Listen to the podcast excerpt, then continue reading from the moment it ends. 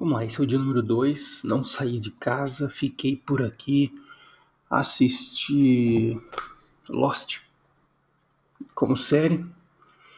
E é isso. No geral, só indo no mercado para comprar o essencial.